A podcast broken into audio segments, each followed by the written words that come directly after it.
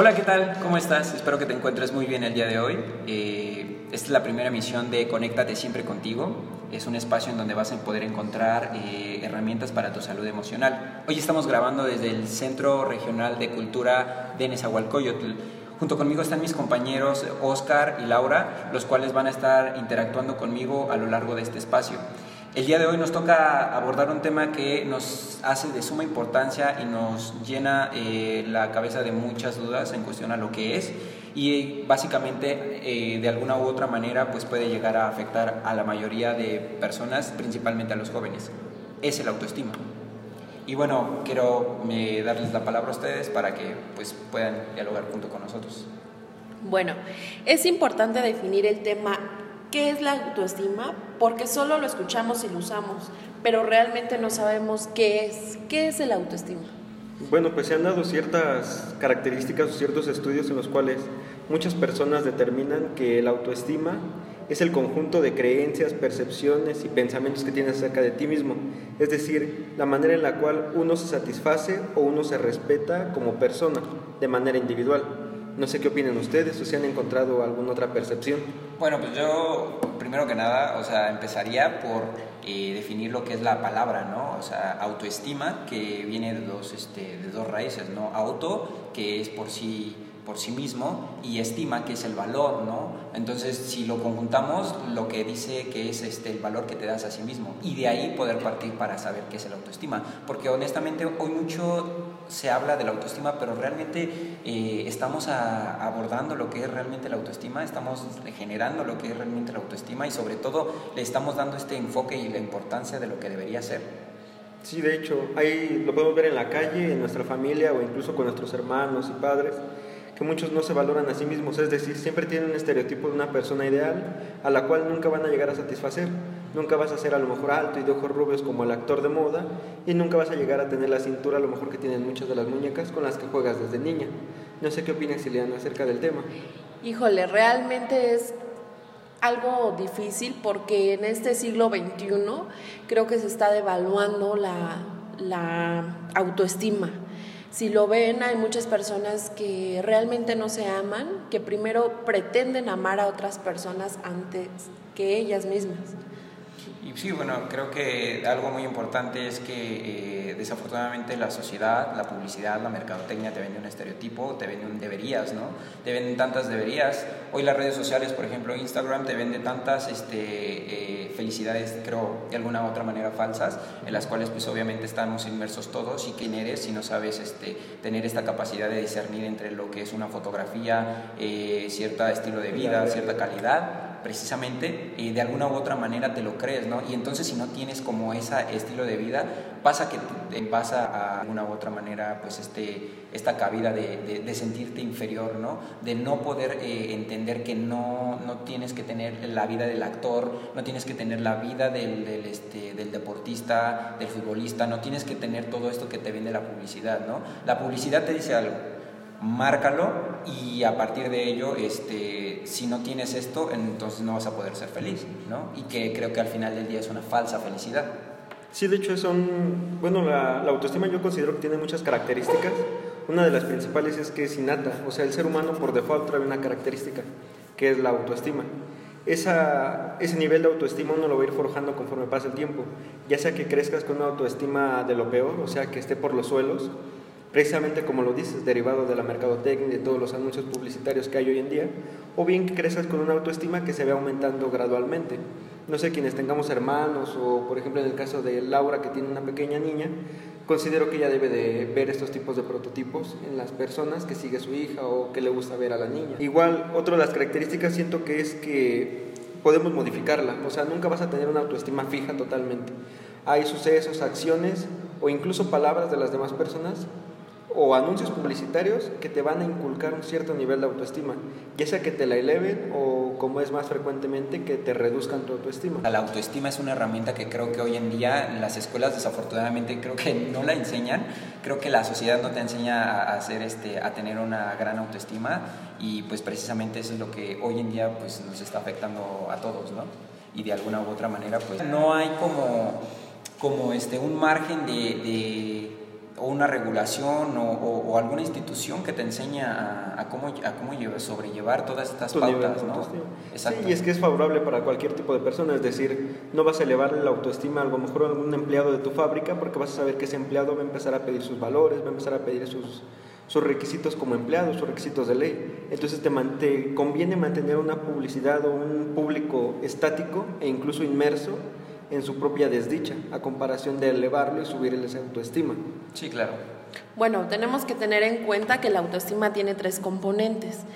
Eh, el primero es el cognitivo, que es lo que es lo que piensa ¿no? de uno mismo, y eso se basa en las creencias y valores e ideas que nosotros hacemos. Desde pequeños ya lo habíamos comentado, se hacen estas creencias y valores que se inculcan, ¿verdad? La familia, nuestra mamá, nuestro papá nos inculcan, porque nosotros como pequeños no tenemos la autoridad de decidir, ellos son los que deciden por nosotros y creo que desde ahí, ¿no? Desde que estamos muy pequeños, comenzamos a hacer esas creencias, esos valores y las ideas. El otro es el afectivo, lo que sientes. Lo que tú sientes es lo que vas a, lo que vas a creer también. ¿no? Entonces el conductual hay otro que es lo que hacemos. Hay mucha diferencia en lo que piensas y en lo que haces. Es como decir, en lo que piensas y en lo que hablas es totalmente muy distinto, ¿no? Tú puedes actuar de una manera, pero sentirte como Angelina Jolie. ¿Están de acuerdo? Sí, claro, o sea, como sentir otra, otra idea, pero pues tienes que, pero tus acciones reflejan otras cosas. Exacto. Sí, es una parte muy grande. Por ejemplo, si tú traes a lo mejor un carro nuevo, una playera nueva, te vas a sentir en el top porque estás viendo en el lugar en el que lo compraste que el chico que la traía era el más guapo a lo mejor en comparación con sus demás amigos. Pero quizás ese simbolismo que tú le das a la playera, ese, esa capacidad de hacerte sentir bien, es lo que te está denigrando en tu aspecto de autoestima. Y, creo que tocas un tema muy importante porque eh, si te das cuenta, la gente, la gente se, se siente bien al comparárselo, pero no está bien. O sea, es una, una cosa es ponerte feliz y la otra cosa es estar feliz, que es muchas de las cosas, ¿no? Que, por ejemplo, ponte esta playera, eh, o sea, es, es, el mensaje, ¿no? Eh, ponte esta playera y te pones feliz, ¿no? Y ponte este tipo de maquillaje y te pones feliz, pero realmente si no lo tienes, no eres feliz, ¿no? Y entonces la autoestima viene como a decirte, ¿sabes qué? A pesar de que lo tengas o no, tú tienes que tener la capacidad de ser feliz. Sí, e incluso, ¿cuántas veces no lo hemos escuchado de amigos, familiares o tal vez nosotros mismos? Que compramos a lo mejor una playera nueva o una televisión nueva porque es lo que está de moda, lo que nos hace sentir mejor, pero terminamos endrogándonos, ¿no? En algunas tiendas departamentales terminamos debiendo miles de pesos, que a lo mejor en lugar de aliviarte emocionalmente, te inculcan esa, ese sentido de estar presionado siempre, o sea, de tener esa preocupación de tengo que pagar, si no me va a aumentar el precio, el costo, ya no me alcanza para esto y para el otro, pero traigo mi playera que debería de hacerme sentir feliz. Entonces, esas son unas de las grandes eh, desventajas que tiene la manipularidad que tiene el ser humano. Sí, por supuesto, 100% completo eh, lo que dices y pues no sé, alguna solución que ustedes tengan eh, que, los, que les podamos brindar a nuestros este, escuchas en cuestión a lo que es este, el autoestima, ¿qué herramientas tú les darías a las personas? Igual con respecto a lo de las herramientas, creo que más que herramientas es importante ver los errores, porque por ejemplo muchas veces todas las personas del mundo caemos en los deberías. O sea, deberías de ser el mejor padre, deberías de ser el mejor amante, deberías de ser el mejor amigo, pero no te centras en lo que estás haciendo por serlo.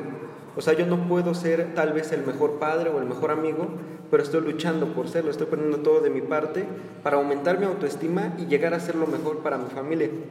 Igual muchas personas te dicen que deberías de ser totalmente competente, que deberías de ser capaz de encontrar una solución rápida, pero ¿por qué? ¿Por qué estigmatizar todo en el deberías? O sea, uno no puede decir de, deberías de poder volar. Hay cosas que simplemente no estás diseñado para hacer y no tienes las capacidades de hacerlo. Creo que una de las grandes desventajas que tenemos hoy en día es la presión social que tenemos, además de todo el peso que cargan las creencias y los valores. Una persona se rige 100% por los valores que le inculcan desde su casa y de las creencias que se, se van traspasando de generación en generación. O no sé tú qué opinas, Laura. Bueno, mira, yo creo que somos únicos e irrepetibles en la vida y no nos podemos estar comparando con nadie. Las personas eh, solamente nacemos solo una vez y realmente es ya somos alguien en la vida, ¿no? Desde que nosotros nacemos y nos vamos eh, encargando, ¿no? De, de, nuestro estilo de vida. Por ejemplo, si no nos tenemos que estar diciendo es que eres gordo o feo, no, simplemente es que estás mal arreglado, ¿no? O sabes qué, a mí no me gusta hacer ejercicio, voy a buscar la manera en cómo bajar de peso. Obviamente no nos vamos a, a, a volver bulímicos o anoréxicos, ¿verdad? No, pero sí modificar estilos de vida saludable que nos mantenga, nos mantenga estar activos y, nos veamos bellos, ¿por qué no? Sí, por supuesto, ¿no? Y como decían, eh, resumiendo a lo mejor un poco lo que decía esta Laura y este Oscar, que de alguna u otra manera, eh, sí, obviamente, siempre vamos a querer eh, mejorar nuestra vida, eso es obvio, y siempre vamos a querer tener una mejor vida, pero no aceleradamente como todo el mundo cree que, que debería ser y sobre todo que no vamos a alcanzar los mismos lugares eh, de, de, todo el mundo, ¿no?